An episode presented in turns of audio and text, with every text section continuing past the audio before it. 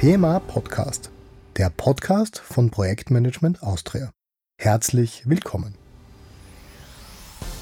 Wenn ich merke, dass mir meine Kolleginnen und Kollegen, meine Chefin, mein Chef vertrauen, dann habe ich eine innere Motivation dazu, meine Aufgabe gewissenhaft und bestmöglich zu bewältigen. Michaela Oberstrebnik, Valneva Austria. Vertrauen bedeutet für mich, die Augen zu schließen, mich nach hinten fallen zu lassen und zu wissen, dass da jemand steht, kann auch ein Team sein, das mich auffängt. Arkad Kuhnle, Atos IT Solution und Services GmbH. Vertrauen ist ein zentrales Element in der Zusammenarbeit mit Menschen.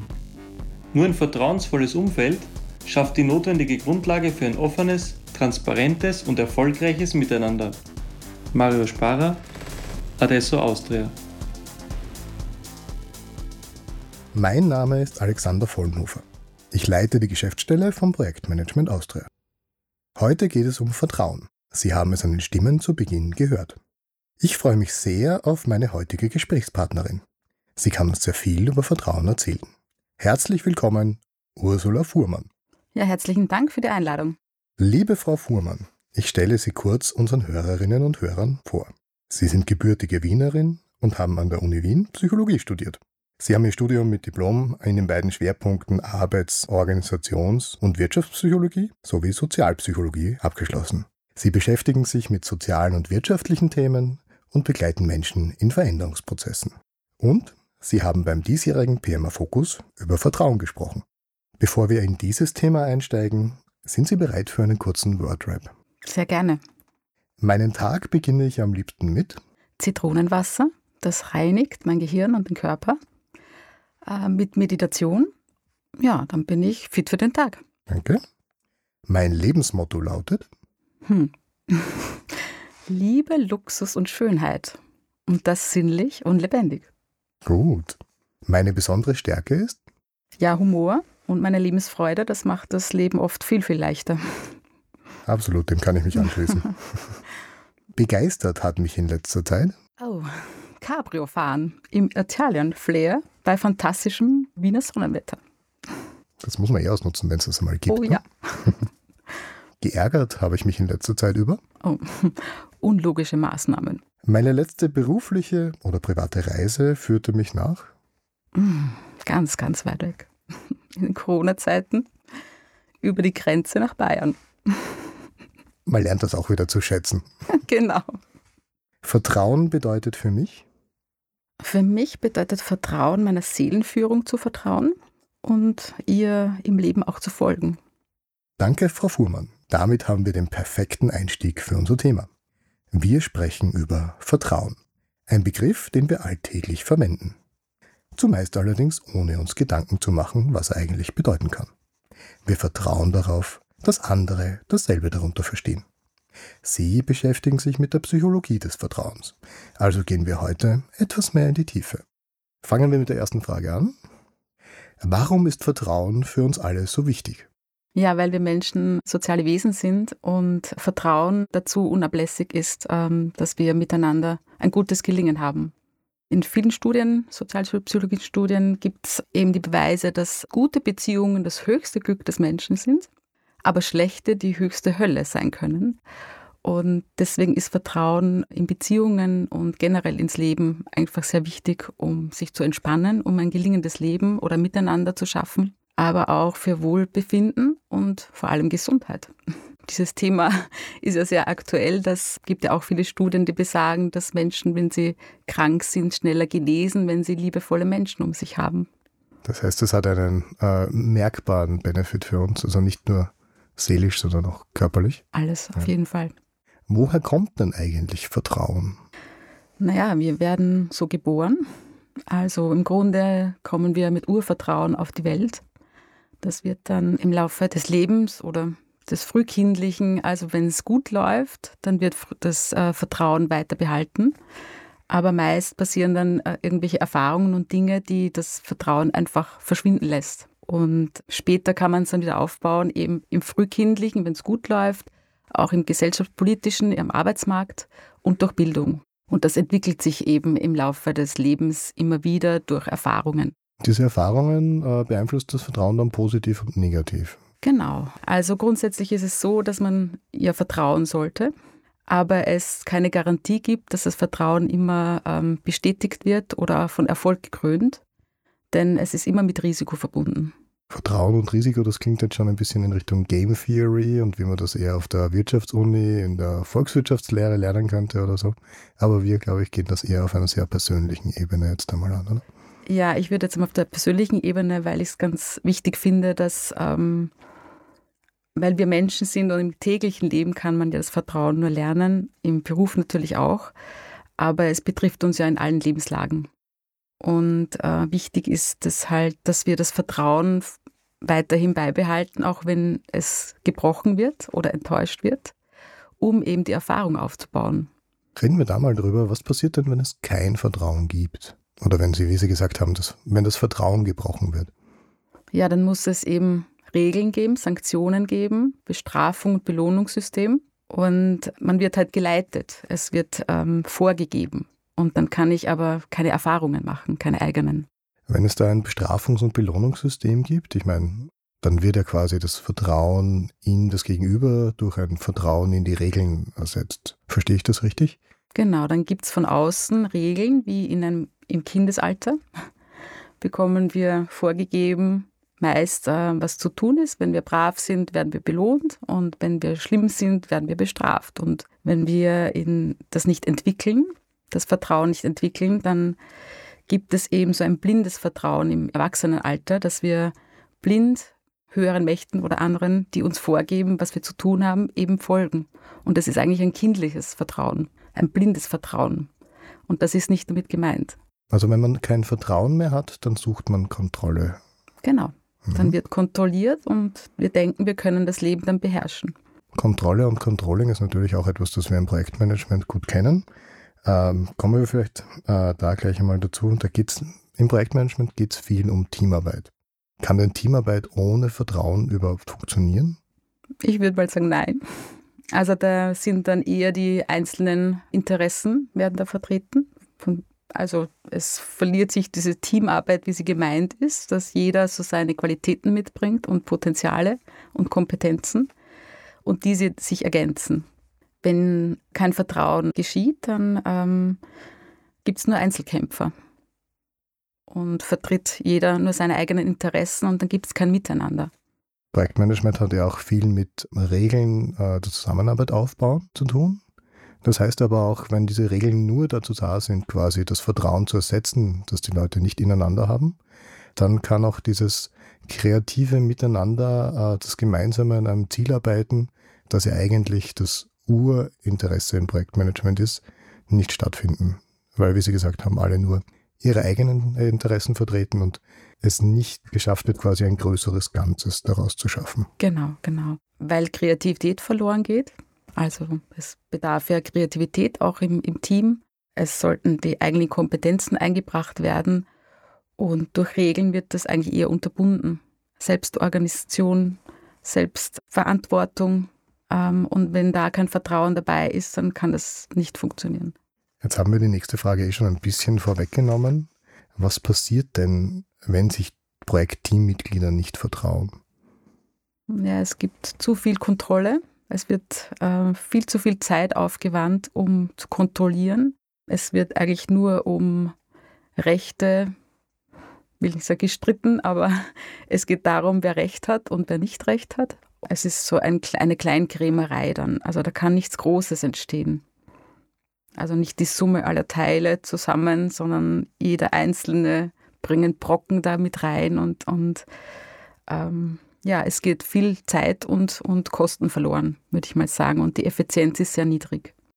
Das heißt, anstatt quasi ähm, an einem Nutzen zu arbeiten, wird lieber geschaut, wer der Schuldige daran ist. Genau. Dass wir genau. bis jetzt noch nichts geschaffen haben. Ja. Mhm. So würde ich das auch sagen, ja. ja. Mhm. Schauen wir vielleicht einmal ein bisschen auf die positive Seite.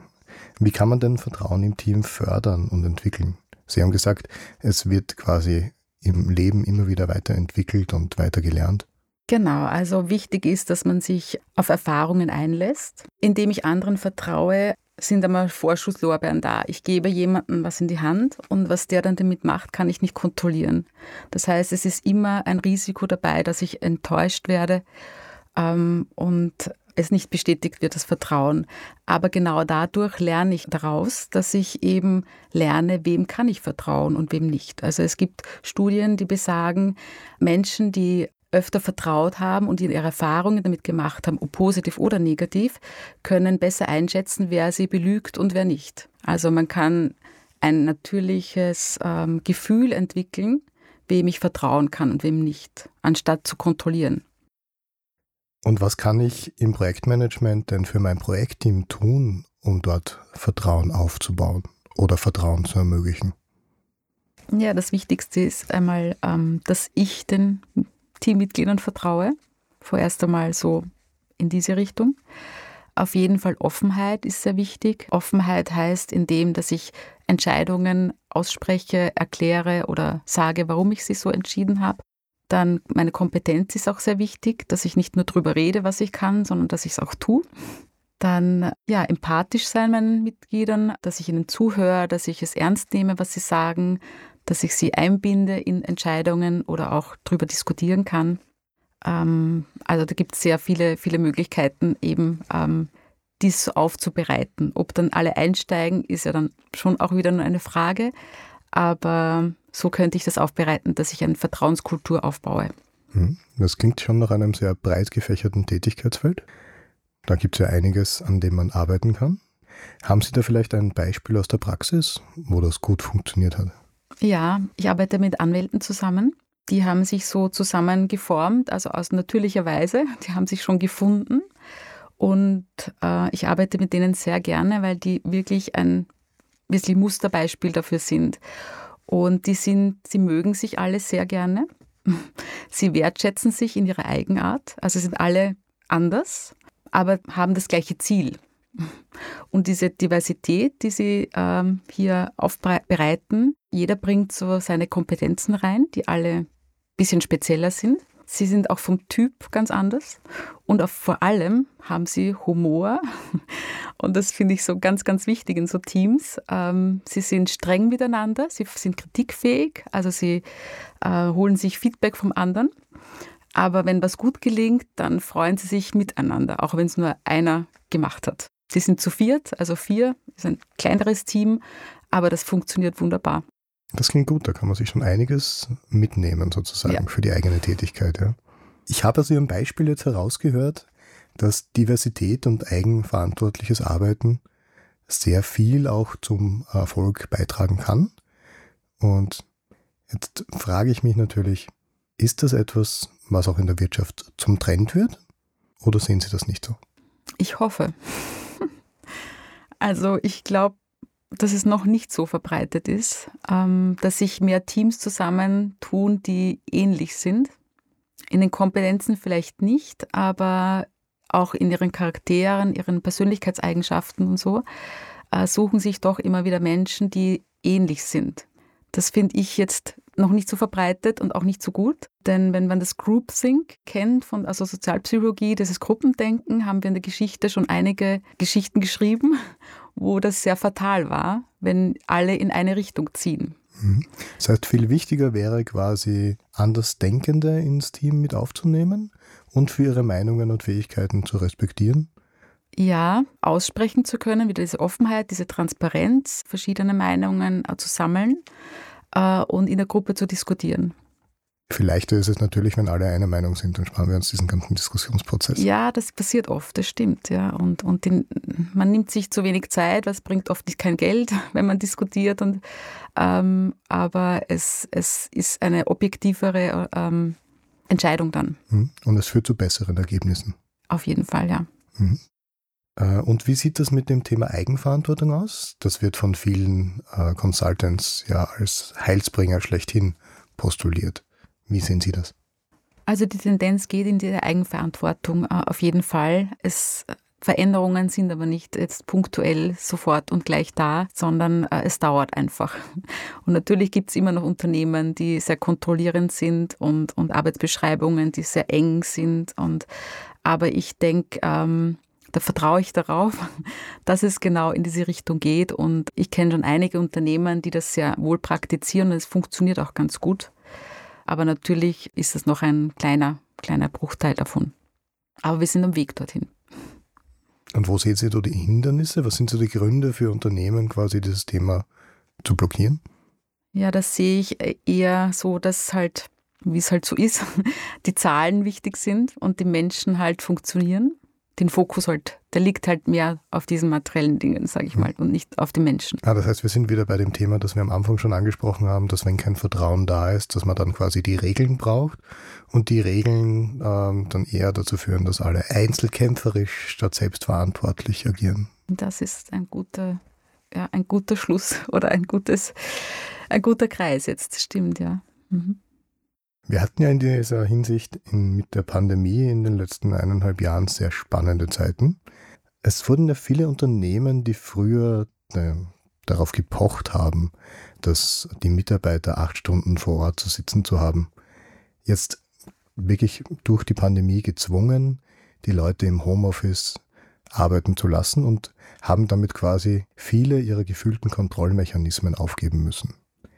Wie sehen Sie das? Ähm, wird das wieder zurückkommen oder haben die Firmen gelernt, dadurch, dass sie vertrauen mussten, dass sie ihren Mitarbeitern auch vertrauen mhm. können? Und also ich habe gehört, dass viele von den Produktivitätssteigerungen durch das Vertrauen überrascht waren. Mhm. Also meiner Meinung nach ist es so, die das vorher schon praktiziert haben, auch wenn sie physisch äh, miteinander waren, haben eine Chance gehabt, was Neues zu lernen, dem auch zu vertrauen, wenn wer nicht physisch da ist. Also emotional verbunden zu sein ähm, und auch über die Entfernung das gut zu, zu machen. Also das wird bleiben. Diese Menschen haben was dazugelernt, mhm. denke ich mal. Dort, wo es vorher auch nicht funktioniert hat, denke ich eher, dass es ähm, noch schlimmer geworden ist. Mhm. Das heißt, ich, wenn ich Sie richtig verstehe, man braucht schon zuerst einmal ähm, ein bisschen eine vertrauensvolle Zusammenarbeit, um diese vertrauensvolle Zusammenarbeit dann auch über die Entfernung aufrechtzuerhalten. Ganz ohne ein gemeinsames Kennenlernen wird es auch in Zukunft nicht gehen. Also ich will das jetzt auch nicht so extrem auseinanderdividieren. Es gibt ja was dazwischen auch noch. Aber ich denke, die schon vorher dieses Vertrauen gelebt haben, haben sich einfach leichter getan und haben diese Chance jetzt gehabt, eben auch in der Entfernung äh, das noch zu, zu vertiefen. Und die anderen natürlich wäre da auch ein Schritt wieder möglich. Also ich will nicht sagen, dass es unmöglich ist für diejenigen, die das vorher noch nie, gar nicht gehabt haben. Aber da mussten sie natürlich ein bisschen Kontrolle aufgeben und äh, auch was dazu lernen. Also ein großer Lerneffekt für alle. Ja, auf jeden Fall. Krise als Chance. Mhm. Reden wir noch kurz zum Vertrauen mit einer sehr wichtigen Person in unserem Leben, mit uns selbst. Haben Sie noch Tipps, wie man Selbstvertrauen steigern kann? Ja, danke für die Frage. Denn meiner Meinung nach äh, ist Selbstvertrauen das Um und Auf, auch anderen zu vertrauen. Also wenn ich mir nicht selbst vertraue, ist es auch schwierig, anderen zu vertrauen, das Vertrauen zu schenken. Wie kann man es aufbauen? Ja, mm, es ist auf jeden Fall ein lebenslanger Prozess, es immer wieder zu verfeinern. Äh, meiner Meinung nach ist es immer wieder seine Potenziale zu Kompetenzen entwickeln, immer feiner werden, immer tiefer zu gehen und nie den Mut zu verlieren, anderen Vertrauen zu schenken und auch das Scheitern nicht verhindern wollen um jeden Preis weil Scheitern bringt einem wieder eine Stufe weiter im Vertrauen und lernt uns eben ein Feingefühl zu bekommen, welchen Menschen oder welchen Situationen ich vertrauen kann und welchen nicht. Das ist eigentlich ein sehr schönes Schlusswort. Dankeschön, Ursula Fuhrmann. In der nächsten Folge unseres PMA Podcast geht es um Exzellenz im Projektmanagement. Was leisten Projektteams, die mit einem PMA Award für professionelles Projektmanagement ausgezeichnet werden? Dazu haben wir Martina Huemann, eine Expertin für Exzellenz im Projektmanagement, eingeladen. Lassen Sie sich überraschen. Schön, dass Sie uns zugehört haben. Bitte abonnieren Sie den PMA Podcast und empfehlen Sie uns weiter. Alle Informationen dazu finden Sie auf pma.at. Bis zur nächsten Folge. Ihr Alexander Vollnofer.